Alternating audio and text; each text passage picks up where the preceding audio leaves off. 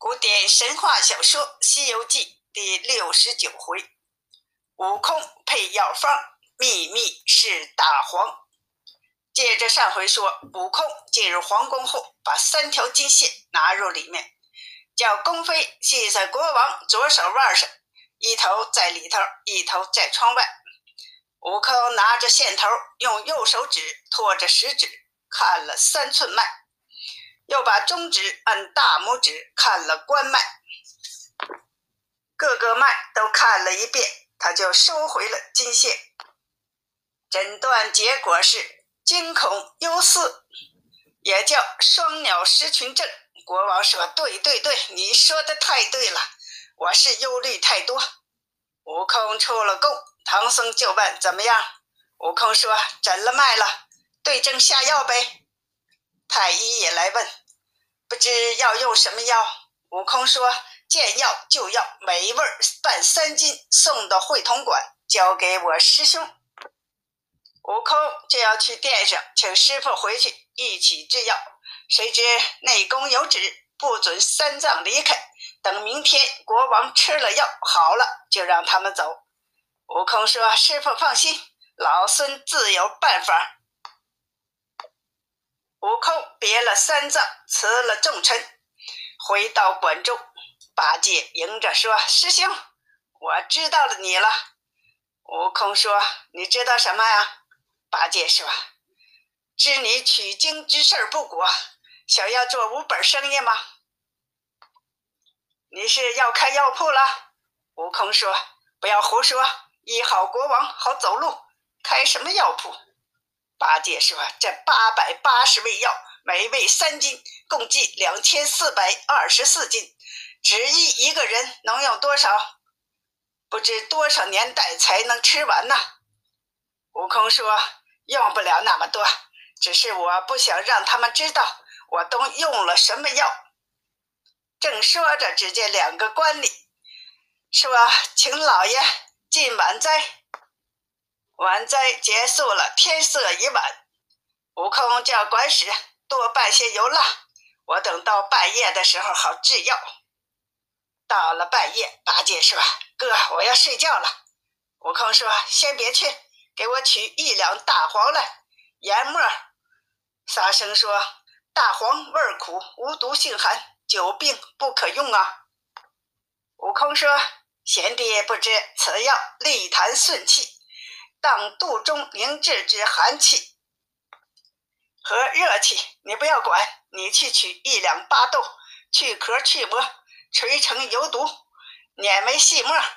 八戒说：“巴豆味腥，性热有毒，血尖当肺腑之沉寒，通闭塞，利水谷，不可轻用啊。”悟空说：“贤弟，你也不知道，此药破解宣肠，能理心捧水胀，快快治来。我还有辅药。”他二人计时将二药碾细，说：“师兄还用哪几十味药啊？”悟空说：“不用了。”八戒说：“八百八十味，每味三斤，只用此二两，真是太浪费了。”就拿了一个碗，叫八戒去刮些锅底灰来。八戒说：“要这个干啥呀？”悟空说：“要用啊。”沙僧说：“小弟不曾见要内有锅底灰呀。”悟空说：“锅灰名为百草霜，能调百病，你不知道吧？”八戒刮了半碗，要碾细了。悟空又让他接半碗马尿。沙僧说。马尿味道馊，怎么入药啊？悟空说：“这你就不知道了吧？那马不是凡间的马，那马是龙身，想得他的尿啊，也不容易啊。”八戒说：“好吧，我去接。”一会儿，八戒回来说：“我接不下来了。”悟空和沙僧说：“咱们一起去吧。”到了马身边，这马突然口吐人话，说：“我是西海飞龙，要得我的尿啊，鱼都会变成龙。”怎么能给陈熟人用呢？悟空说：“这是西方国王，不是熟人。”等等，马说：“好吧，好吧。”就站立起来，挤出一点金汁儿。八戒说：“太少了。”悟空一看，有半碗了，说够了，走吧。三个人就回到了厅上，把药饵搅和在一起，搓了三个大药丸子。治完了药，三个人就睡下了。第二天，国王又设朝，命人取药来。多官来到会馆，对悟空拜了又拜。他拿出盒子，打开看。多官问：“这药，这药叫什么名啊？”悟空说：“叫乌金丹。”又问：“用什么引子做的？”悟空说：“用六物。”他们就问：“什么是六物吧？”悟空说：“老鸭屎、鲤鱼尿、王母娘娘擦脸粉、老君炼丹灰、玉皇破头巾，还要龙须。”他们听了，哇，这些东西很难弄啊。悟空说：“这些东西啊，都是从天上掉下来的，快奉上吧。”他们就端给了国王。国王见了大喜。多官说：“要有雨水才可有效啊。”国王就命人求雨。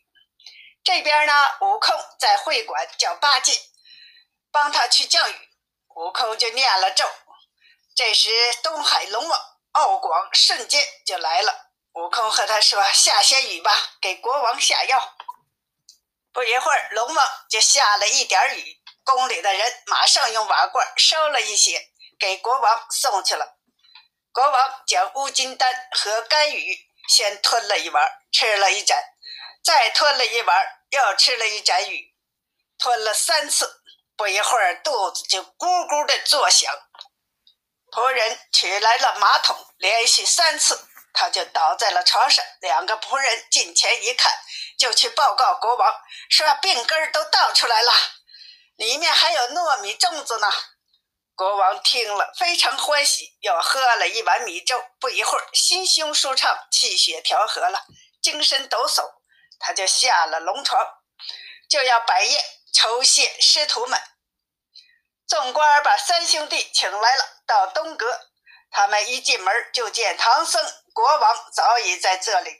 随着众官再往里走，就见已经摆好了四桌宴席，排得整整齐齐，山珍海味俱全，素食大全也有。这素食呀，就是笋芽、竹笋嘛，木耳、蘑菇、酥糖等等。国王举杯敬师徒，只悟空吃了一杯素酒。国王又斟上，喝得万分高兴。国王又要敬酒，悟空也不推迟。国王感谢不尽，说：“神僧啊，你这神药啊，就治了我多年的疫症。”悟空说：“我一看你就知道此计，不妨说来听听。”国王说：“见笑了，见笑了。”悟空说：“怎么敢笑话呢？不妨说说。”国王问：“你经过几个邦国呀？”悟空说：“五六个吧。”国王说：“三年前那端午节，正在吃粽子，忽然一阵妖风，自称是麒麟洞住的妖怪，洞中说缺个夫人，知道我金圣宫美貌，就要做夫人。如果你不答应呢，就把国王吃了，然后再吃大臣。”把你国人都吃了，没有办法，我就答应了。